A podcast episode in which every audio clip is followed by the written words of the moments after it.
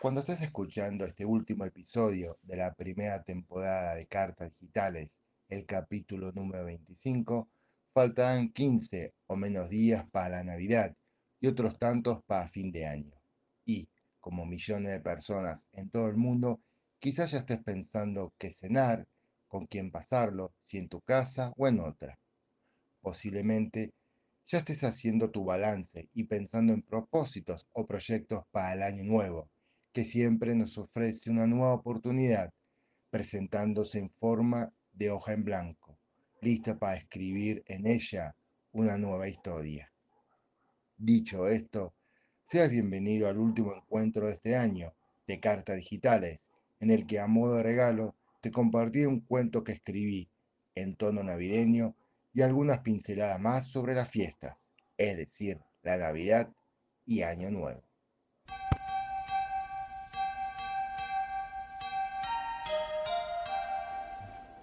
La Navidad de Rupert.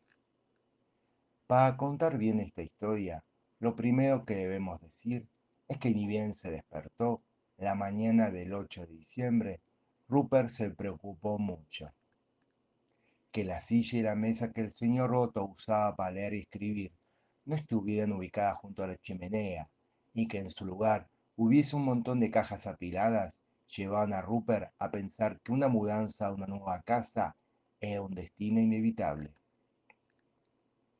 Pero a través de las cortinas que cubrían las ventanas no se veía ese camión grande que la gente emplea a la hora de cambiar de lugar donde vivir, ni gente poco conocida vestida con ropa de trabajo, si llevaban al camión las pertenencias de la familia Otto. A los que sí vio Rupert fue a todos los integrantes de la familia Otto, sacando a muchas figuras de las cajas y adornando un árbol de tamaño mediano con esfera de múltiples colores. Rupert quizás no lo sabía, quizás no lo comprendía, pero la familia Otto se estaba preparando para vivir la Navidad. Por eso, al costado de la chimenea, bajo un techo de madera y paja, un puñado de figuras humanas y de animales contemplaban un Moisés vacío. Para terminar de contar bien esta historia, lo último que debemos decir es que las siguientes dos semanas, hasta que llegó la Nochebuena, Rupert, Hansel, la perra Angie y sus tres cachorros custodiaban aquel Moisés, y todo el día de la Navidad contemplaban aquel hermoso niño que había nacido en su hogar y en mucho más, tantos como estrellas hay en el cielo. Feliz Navidad.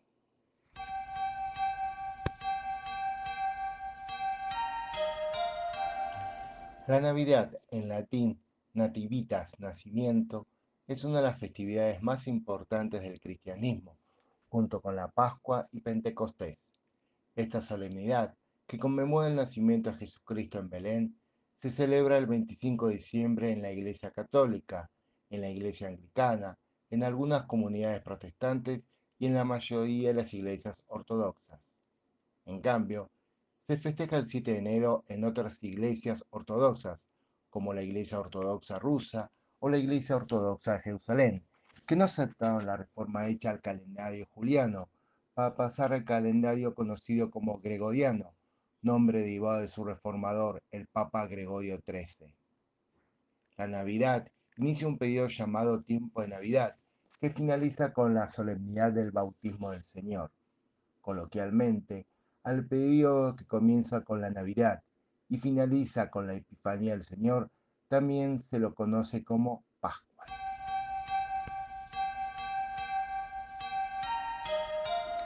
Y si el 25 de diciembre a la tarde después de haber consumido las obras de la cena de Nochebuena, tenés ganas de ver una película sobre la Navidad, acá te dejamos 10 recomendaciones. El Grinch, Pesadilla antes de Navidad, Eduardo Manos de Tijera, Solo en Casa, Klaus, Polar Express, Qué Bello es Vivir, Elf, De Ilusión también se vive y Crónicas de Navidad.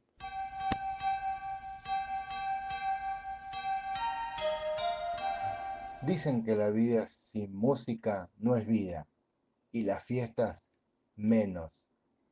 Hace poco la revista Rolling Stone hizo un listado estableciendo cuáles eran los mejores 15 discos sobre la Navidad.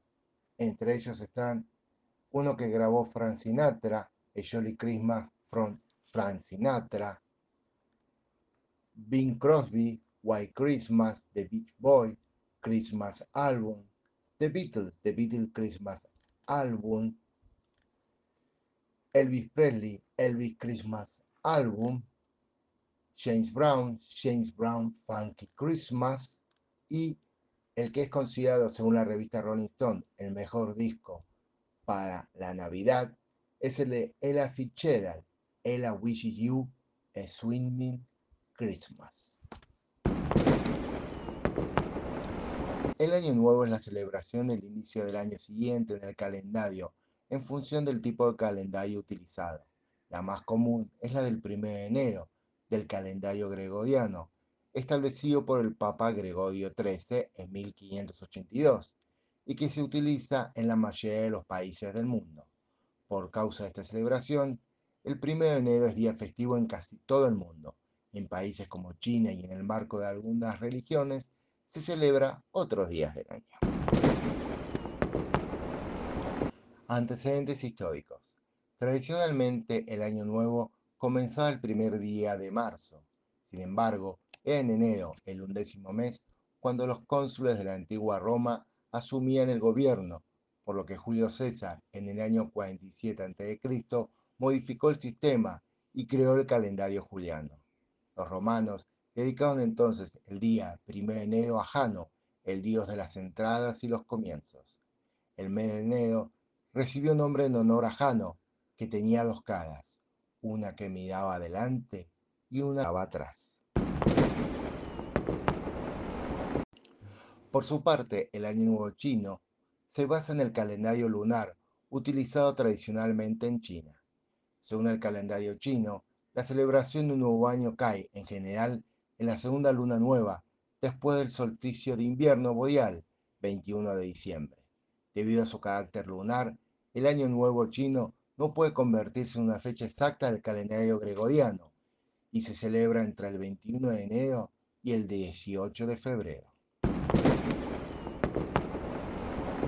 Debido a la rotación de la Tierra y a los usos horarios, el primer lugar en recibir el Año Nuevo es Kiribati, en las islas Cadolín y Kiritimati, mientras que Samoa Americana, la isla de Alofi, la isla Baker y la isla Howland son los últimos lugares en terminar el año saliente.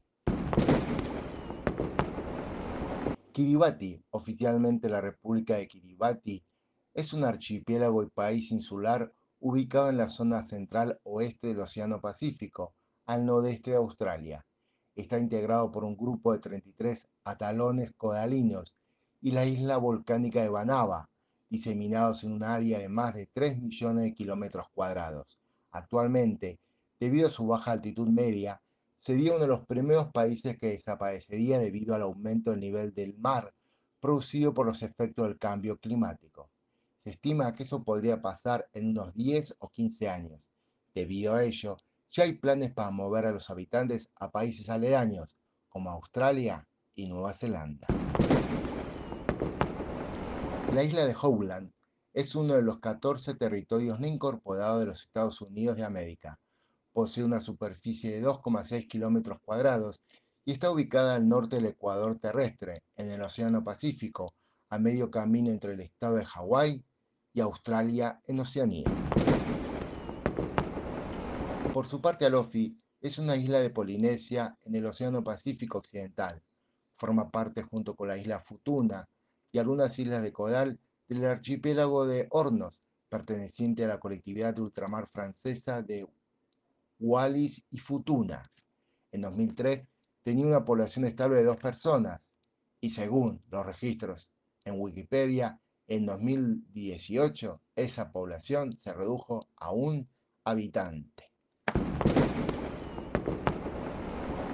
Y si a la despedida del 2021 y a la llegada del 2022 le querés poner algo de música, el buscador de Google nos sugiere algunas canciones. Año Nuevo de Vetusta Morla, Another Year Has Gone By de Celine Dion, New Year's Day de YouTube, Un año más de Mecano, The Closing of the Year de Wendy and Lisa, Memories de Maroon 5, Hawaii de Maluma, Don't Start Now de Dua Lipa, Bailando de Enrique Iglesias, la fiesta de Pilito, el gran combo de Puerto Rico, y Waiting for Tonight de Jennifer López. Y si antes de hacer la cuenta regresiva o comerte las uvas, el 31 de diciembre a la tarde querés ver alguna película antes de que termine el año, acá te dejamos 10 recomendaciones. Los amigos de Peter, cuando Harry encontró o conoció a Sally, El apartamento, Cadol, Mi gran noche, La aventura del Poseidón, El diario de Bridget Jones, Asalto al Distrito 13, No controles y Four Room, cuatro habitaciones. Todo tiene un final, todo termina, dice la letra de una canción. Y es verdad. Aquí le ponemos punto final a este encuentro y a este primer año de este podcast, Cartas Digitales. Te agradezco tu compañía y te espero en el año 2022. Y como regalo, te dejo la última playlist del 2021 con canciones referidas a estas fiestas. El cierre musical sea con un estreno la Navidad de Yu de Javier García. Feliz Navidad y feliz Año Nuevo.